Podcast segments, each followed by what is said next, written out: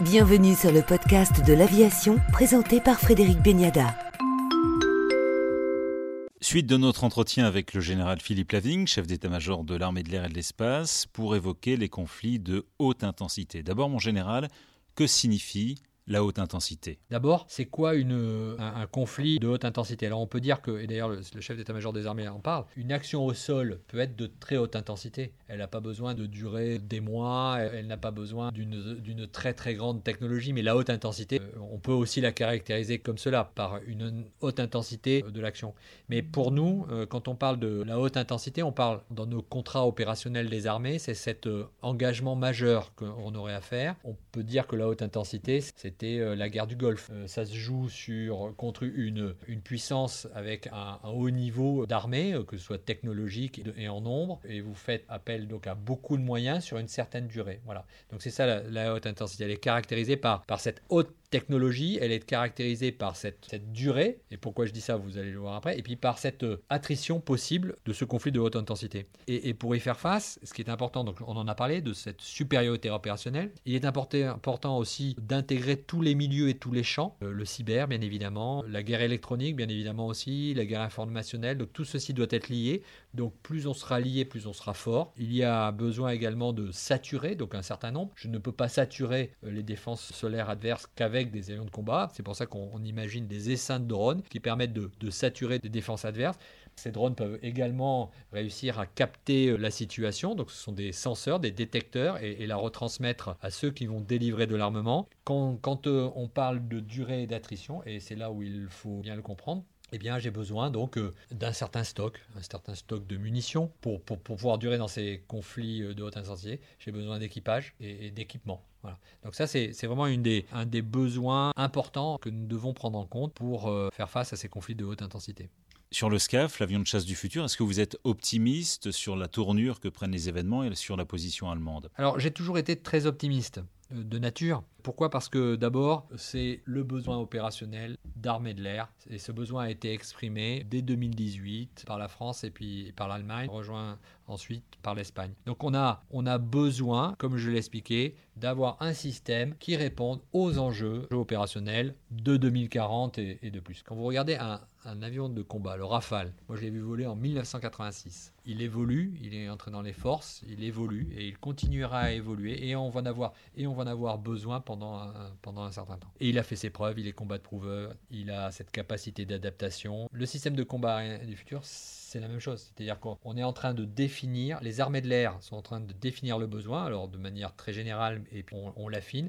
On est en train de d'écrire à, trois mains le concept de guerre aérienne collaborative. Donc on a un besoin. Donc j'ai toujours été positif parce que ce besoin, il existe et nos armées de l'air le défendent. Après, il y a toute la partie euh, industrielle. Comment allons-nous le faire? Je suis très confiant parce que le système de combat aérien du futur, c'est une colonne vertébrale pour nos défenses. Quand je parle de nos défenses, évidemment, je pense à, l'Allemagne, l'Espagne et la France. C'est vraiment une colonne vertébrale qui va permettre, bien évidemment, à répondre à, ces enjeux de, menaces. On n'imagine pas tout ce qu'on va pouvoir faire ou développer avec ce système de combat aérien du futur. Et c'est vraiment aussi, c'est un, une colonne vertébrale, des, muscles, un cerveau pour notre base industrielle de, technologie et de défense dans le domaine aéronautique, mais même plus large, dans, le numérique, parce qu'on parle évidemment de data lake, on parle d'intelligence artificielle, etc. etc. C'est vraiment une opportunité pour, pour la France, une opportunité pour nos trois pays, mais c'est aussi une opportunité pour l'Europe d'avoir cette capacité, de développer ces capacités à pouvoir se se, défendre. Général Lavigne, elle existe, l'Europe de la défense? Ah oui, oui, oui, oui. Je pense que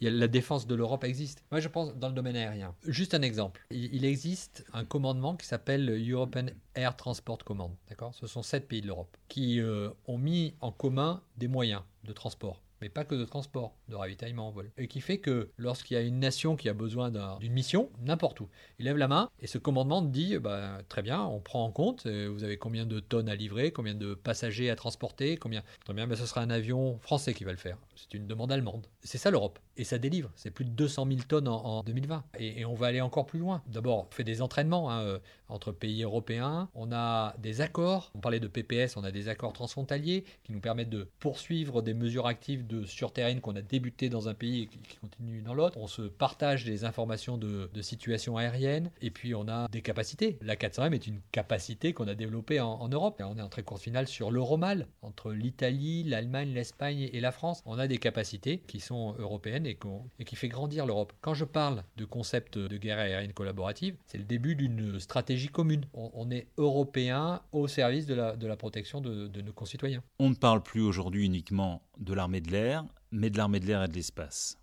Compétition dans l'espace. On est vraiment dans un mode de compétition eu égard aux intérêts euh, stratégiques et économiques euh, et, humains qui, euh, qui, existent dans l'espace. Et donc là, pareil, on, est en train de, s'adapter. Alors il y a eu bien évidemment le, booster, ça a été cette stratégie spatiale de défense qui a été écrite sous l'impulsion de notre, président de la République. Et ensuite, l'espace, c'est pareil que dans l'air. Il faut savoir d'abord détecter, ensuite il faut identifier que se passe-t-il, et ensuite il faut agir. Et donc là, bien évidemment, on met l'accent sur la surveillance de l'espace, donc euh, soit par des moyens propres, soit par des services, parce qu'on n'a pas que des radars dans notre possession, on utilise des services. Euh, un satellite, ça émet des ondes, ça, et donc euh, on peut identifier un satellite grâce aux ondes qu'il émet. Ça, c'est par exemple un, service qu'on a avec Safran. On a également de la coopération, nos partenaires américains par exemple, et, bien évidemment, on va s'améliorer pour identifier parce que les, satellites sont de plus en plus petits, il y en a de plus en plus, et donc euh, c'est de plus en plus donc difficile de, pouvoir les, détecter. Ensuite, il faut savoir identifier. Alors quand je dis c'est un, champ de compétition dans l'espace, c'est que maintenant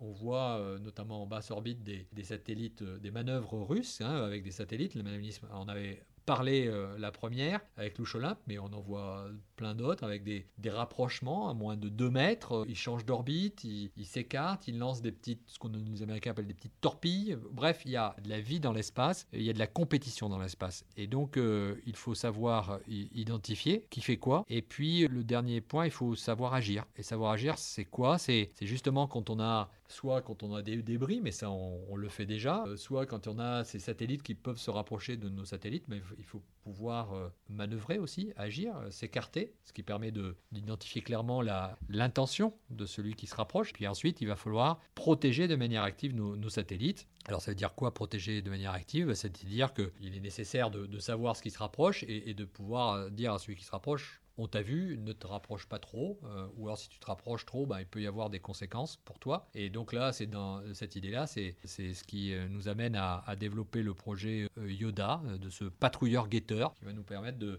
consolider notre, notre approche dans ce domaine de la protection active. Ça peut être aussi voir aussi, le, satellite, c'est un des enjeux, le satellite doit être un multicapteur, c'est-à-dire qu'il soit capable de faire sa mission. Je transmets, euh, je regarde la Terre, mais aussi je regarde ce qui se passe dans l'espace. Ça aussi, euh, il doit être capable de le faire, ou, peut-être d'avoir des, moyens d'autoprotection, euh, comme un avion. Un avion, il doit l'être.